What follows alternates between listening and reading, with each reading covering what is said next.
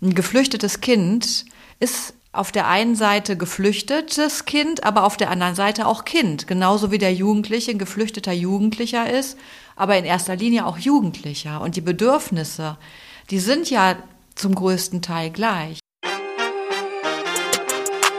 Gut gegen Fremde. Der Podcast von Paritätischen Jugendwerk NRW.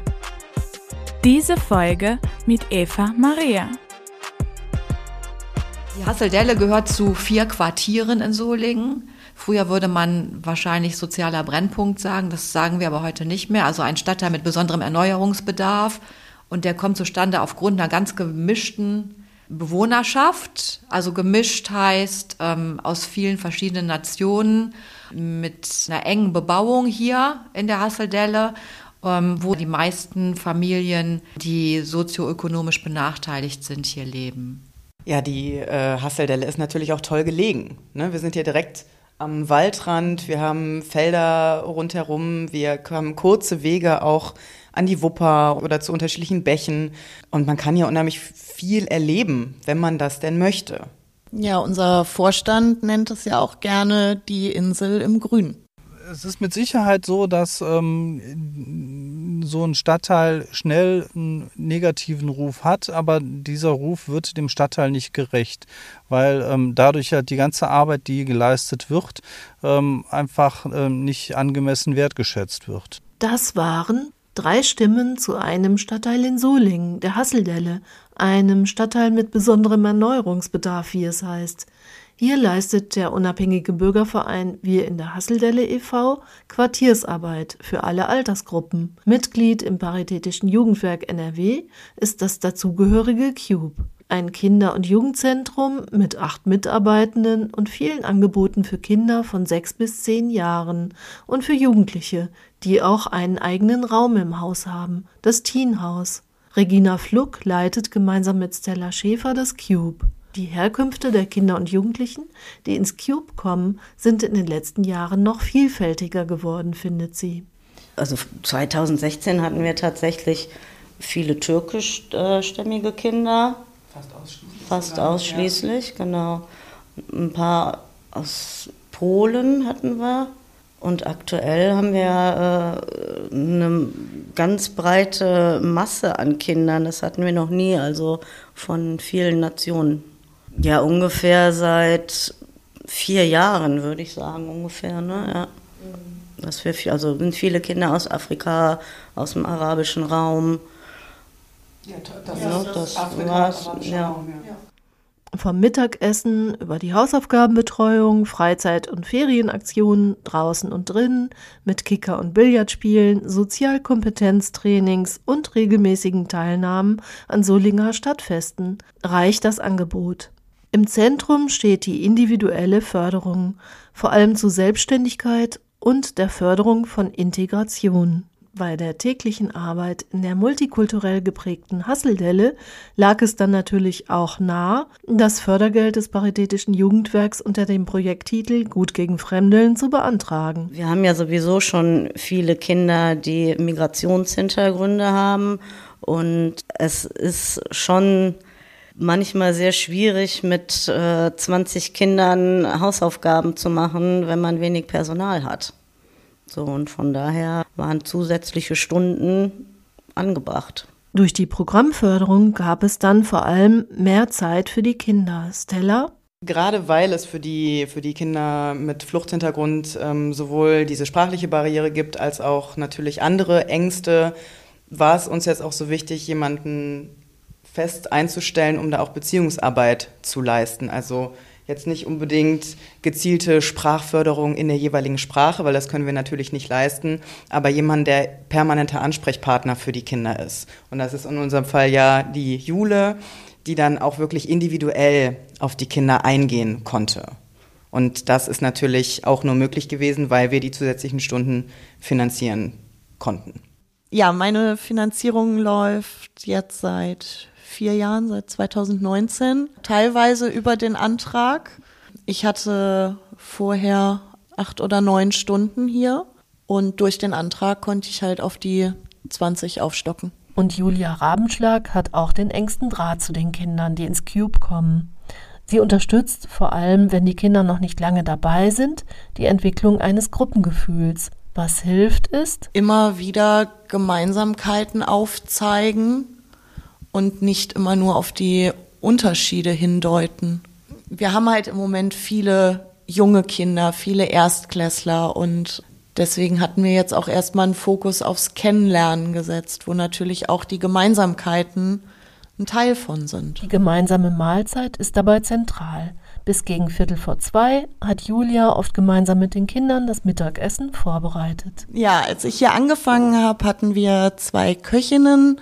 Das haben wir vor ein paar Jahren umstrukturiert. Wir kochen jeden Tag selber. Wir achten darauf, dass wir frisch kochen und wir kochen auch rein vegetarisch. Das hat sich irgendwann rausgestellt. Für uns ist einfacher, zu diesen gemeinsamen Mahlzeiten gehört ein tägliches Ritual, das die vielen Nationen integrieren hilft. Stella erklärt den Ablauf. Also wenn alle Kinder ähm, das Mittagessen auf dem Tisch stehen haben, dann fragen wir immer, auf welcher Sprache wir uns jeweils an dem Tag einen guten Appetit wünschen, haben dann auch ein Plakat ähm, mit den Kindern zusammen erstellt, wo die unterschiedlichen Länder und Flaggen zu sehen sind und wo wir dann aufgeschrieben haben, wie das in der jeweiligen Sprache heißt.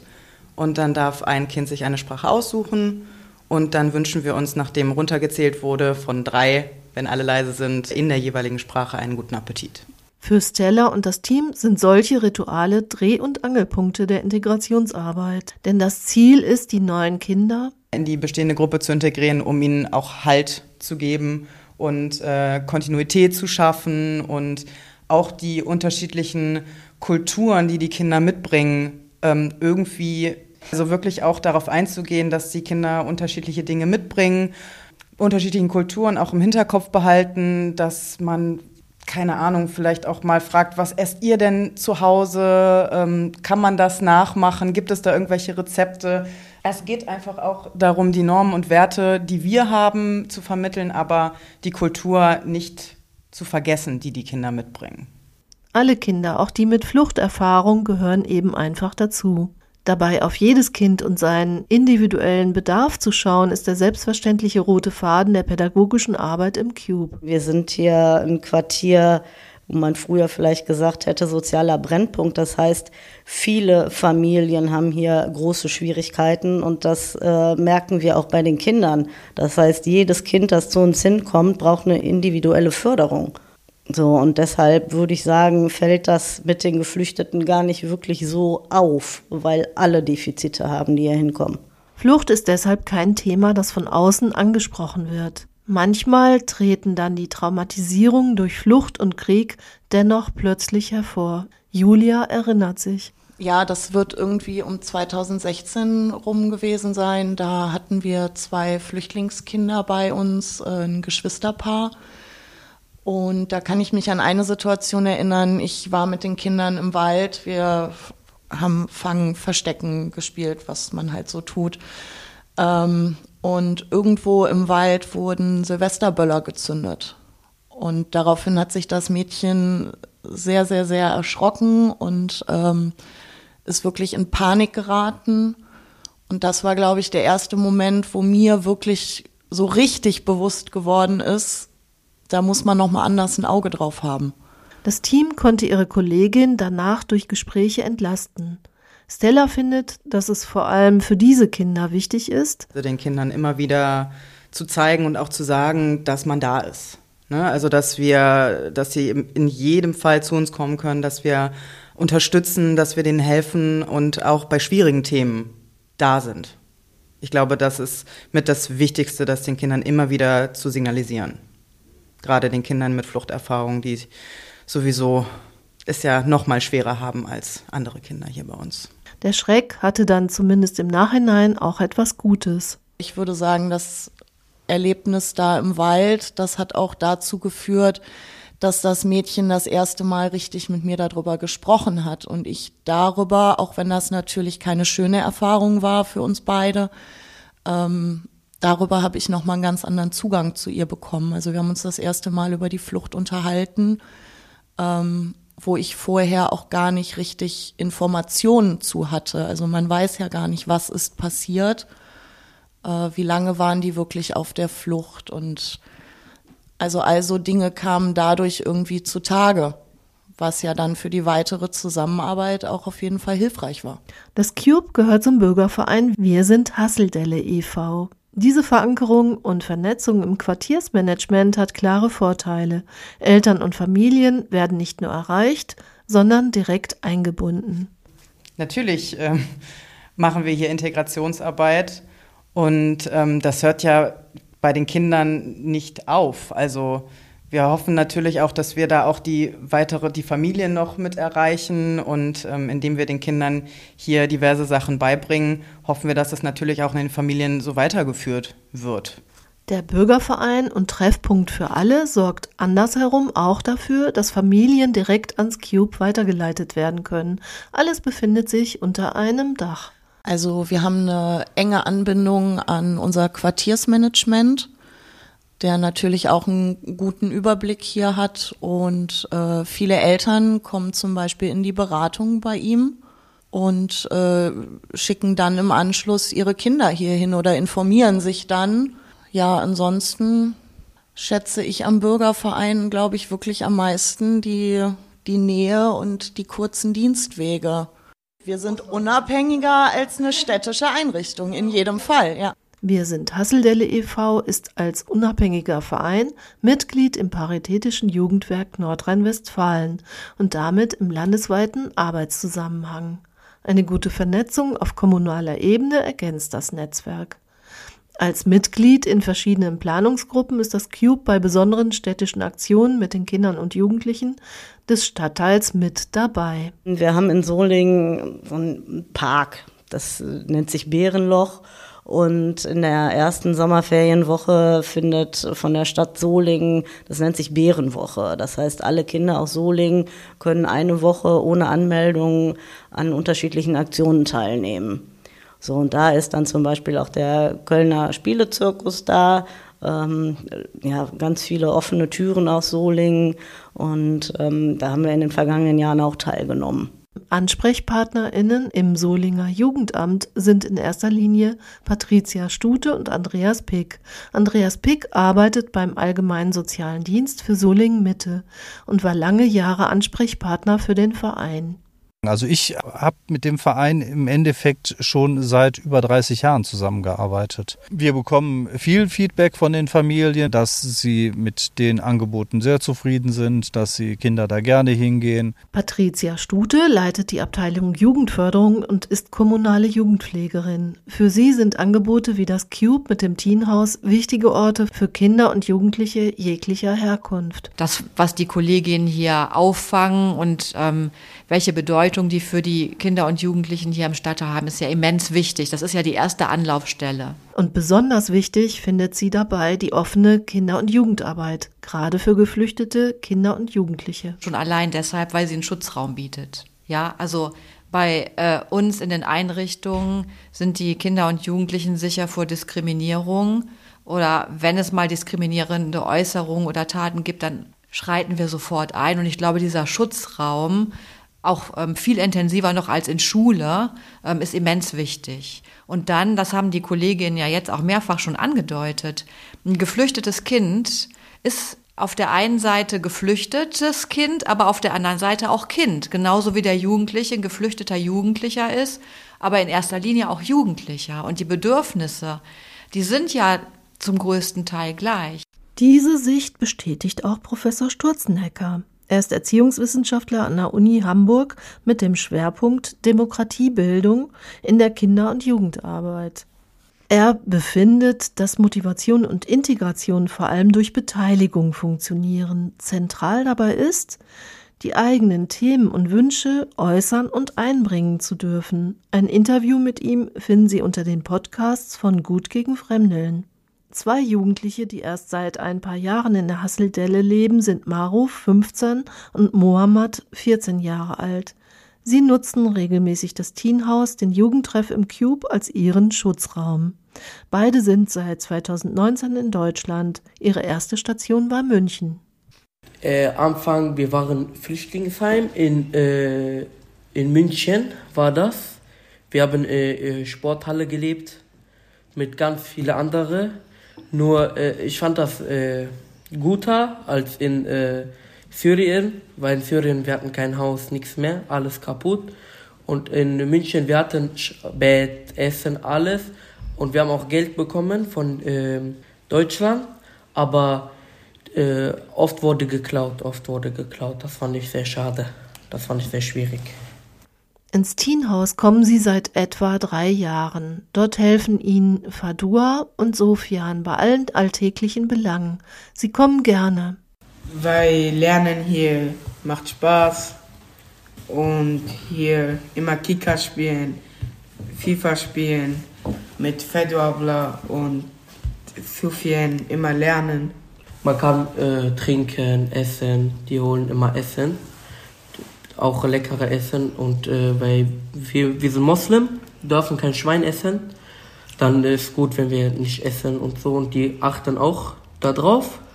Sie fühlen sich hier wertgeschätzt und genießen die Freiheiten im Teenhaus. Vorurteile im Alltag spüren sie aber noch immer. Maruf? Diese äh, Menschen, die gucken immer einen an. Ich fühle mich nicht äh, willkommen. Ja, aber hier in, hier in Hasseldelle die Fedua und äh, der Sofian immer nett und immer lieb. Tatsächlich bestätigt Patricia Stute, dass auch einige Solinger Vorurteile hegen. Die Stadt hat an der bundesweiten Mittelstudie 2021 der Friedrich-Ebert-Stiftung teilgenommen. Und ähm, aufgrund der Studie ist rausgekommen, dass sich 33 Prozent ähm, der Solinger abwertend gegenüber Geflüchteten äußern. Und das zeigt nochmal, wie groß auch der Bedarf ist und wie wichtig das ist, dass wir hier einen Schutzraum haben, dass die geflüchteten Menschen sich hier gut aufgehoben ähm, fühlen und ähm, in die Gesellschaft gut integriert werden können. Mittels einer anderen Umfrage der Stadt im Rahmen des Kinder- und Jugendförderplans, auch unter geflüchteten Jugendlichen, wurde festgestellt, dass sich diese Gruppe gerne mehr Kontakte zu einheimischen Jugendlichen wünscht und sich einfach als Jugendliche angenommen und integriert fühlen möchte. Und die haben auch einen ganz großen Bedarf geäußert ähm, darin, ähm, dass sie die Möglichkeit bekommen, ähm, Ängste, die deutschstämmige Jugendliche haben, ähm, vor geflüchteten jungen Menschen oder vor fremden jungen Menschen abzubauen, weil sie immer wieder in die ähm, Situationen gekommen sind, dass die gesagt haben, wir haben das Gefühl, die deutschstämmigen Jugendlichen, die haben Angst vor uns, weil wir so fremd sind. Wir möchten denen gerne dieses Fremde oder diese Angst vor dem Fremden nehmen. Im Cube wird nicht unterschieden. Alle Kinder und Jugendlichen sind willkommen. Und Ängste werden abgebaut, auch durch Sozialkompetenztrainings. Bis Corona kam jedenfalls. Die so wichtige individuelle Unterstützung und engagierte Beziehungsarbeit wurde auch in der Hasseldelle während des Lockdowns ein Stück weit ausgehebelt. Das Cube musste zeitweise schließen. Oder es konnten nur wenige Kinder gleichzeitig kommen. Das Team im Cube ist trotzdem am Ball geblieben und hat mit viel Engagement versucht, die Kontakte weiter zu pflegen. Wir drei haben einen Bollerwagen gepackt mit ähm, Tüten für die Kinder. In den Tüten waren Bastelanleitungen, ich weiß gar nicht mehr, Obst, äh, Nüsse, Spielzeug, alles Mögliche, was Kinder für einen kurzen Zeitraum glücklich machen kann. Und ähm, dann sind wir durchs Quartier gezogen mit dem Bollerwagen, haben bei den Kindern geklingelt und haben dann entweder die Tütchen vor die Tür gestellt oder mit Maske übergeben. Und die Kinder haben sich sehr gefreut, erstens uns nochmal wiederzusehen und zweitens auch, dass ähm, wir uns dann auch so eine Mühe gemacht haben. Und das haben die wirklich auch ähm, gewertschätzt, auch die Eltern. So konnten sie gut in Kontakt bleiben und schauen, wo der Schuh drückt. Digital fand die Hausaufgabenbetreuung dann irgendwie weiter statt. Stella? Auch per WhatsApp und per E-Mail kamen Arbeitsblätter, die wir dann mit den Kindern äh, besprochen haben am Telefon, genau.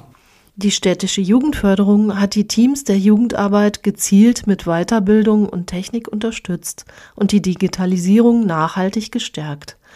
Dennoch waren die Nachwirkungen der Lockdowns lange spürbar. Regina Fluck? Also das, was man früher vielleicht manchmal nervig fand, wenn die so laut waren, war dann auf einmal komplett weg. Die haben kaum mehr geredet, die haben überhaupt gar nicht mehr gelacht. Also das war schon eine ganz furchtbare Zeit. Mittlerweile ist der Alltag wieder eingekehrt, sollte man meinen. Aber die Kinder, die nach den Sommerferien neu ins Cube gekommen sind, bringen einige Herausforderungen für das Team mit. Regina? Wenn neue Kinder in die Einrichtung dazukommen, dann äh, tut sich nach ein paar Monaten was. Dann haben die sich an die Regeln und Strukturen gewöhnt und äh, dann wird es immer wieder so ein bisschen ruhiger. Und jetzt ist aktuell, das ist wie, wie so eine Linie, die sich weiterzieht und es passiert nichts. Also das haben wir noch nie gehabt. Ne, die sind nach den Sommerferien gekommen. Und wir machen quasi wöchentlich, äh, müssen wir Regeln mit denen besprechen, weil das so schlimm ist. Auch Stella Schäfer kennt Defizite bei den Schulkindern, die neu hinzugekommen sind. Banalste Dinge wie eine Schere zu halten oder was vernünftig auszuschneiden, das stellt die schon vor Herausforderungen. Ähm, balancieren, rückwärts gehen, hüpfen, rennen, stehen, teilweise sogar. Ähm, ja, es ist, es ist ja so. Ähm, das ist für, für viele unheimlich schwierig und das kann natürlich auch wieder mit Corona zusammenhängen, zu wenig Bewegung, zu wenig Förderung. Da, das ist dann auch nochmal was, was bei uns dazukommt, was wir auch nochmal fördern müssen, die Körperlichkeit quasi. Bis hierhin konnten Regina, Stella und Julia bei vielen der Kinder mit multikulturellem Hintergrund im Laufe der Jahre oft erstaunlich positive Entwicklungen wahrnehmen. Regina? Grundsätzlich kann man ja sagen, dass die vier Jahre hier verbringen.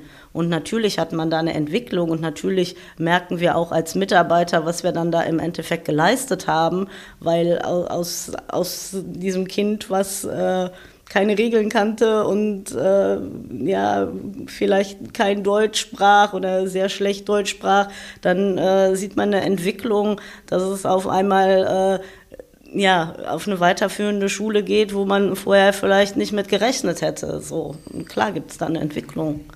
Dass sie mehr machen könnten und auch müssten, lastet dann doch auf der alltäglichen Arbeit. Meine Frage nach Wünschen für weitere Projekte, auch im Rahmen von Gut gegen Fremdeln, beantworten Stella und Regina ganz klar. Was wir uns wünschen, tatsächlich ähm, mehr Geld, um mehr Personal einzustellen, auch Fachpersonal, was dann wirklich auch auf die individuellen Bedürfnisse der geflüchteten Kinder auch eingehen kann. Natürlich haben wir diese Stelle schaffen können und das ist auch toll, dass es die gibt, aber da ist mit Sicherheit auch noch größerer Bedarf. Also es reicht bei weitem nicht, äh, um das alles aufzufangen, was wir hier eigentlich auffangen müssten. Stella schließt mit einer ermutigenden Aufforderung an alle Beteiligten von Gut gegen Fremdeln. Es schafft für alle Kinder, ob mit Migrationshintergrund, mit Fluchterfahrung oder ohne Fluchterfahrung und Migrationshintergrund, eine sichere Basis. Ähm, fangt die Kinder in jeder Situation auf und seid sowas wie eine zweite Familie. Meine Erfahrung nach einigen Gesprächen ist, dieser Aufruf fällt bei den Teams der Kinder- und Jugendarbeit auf fruchtbaren Boden. Sie leisten Integrationsarbeit im eigentlichen Sinn, denn sie bieten jungen Menschen, was diese am dringendsten brauchen, ein neues Zuhause und Perspektiven, damit sie sich in der Gesellschaft beteiligen können. Gut gegen Fremdeln. Der Podcast von Paritätischen Jugendwerk NRW. Wir bedanken uns für die Unterstützung beim Ministerium für Kinder, Jugend, Familie, Gleichstellung, Flucht und Integration des Landes NRW.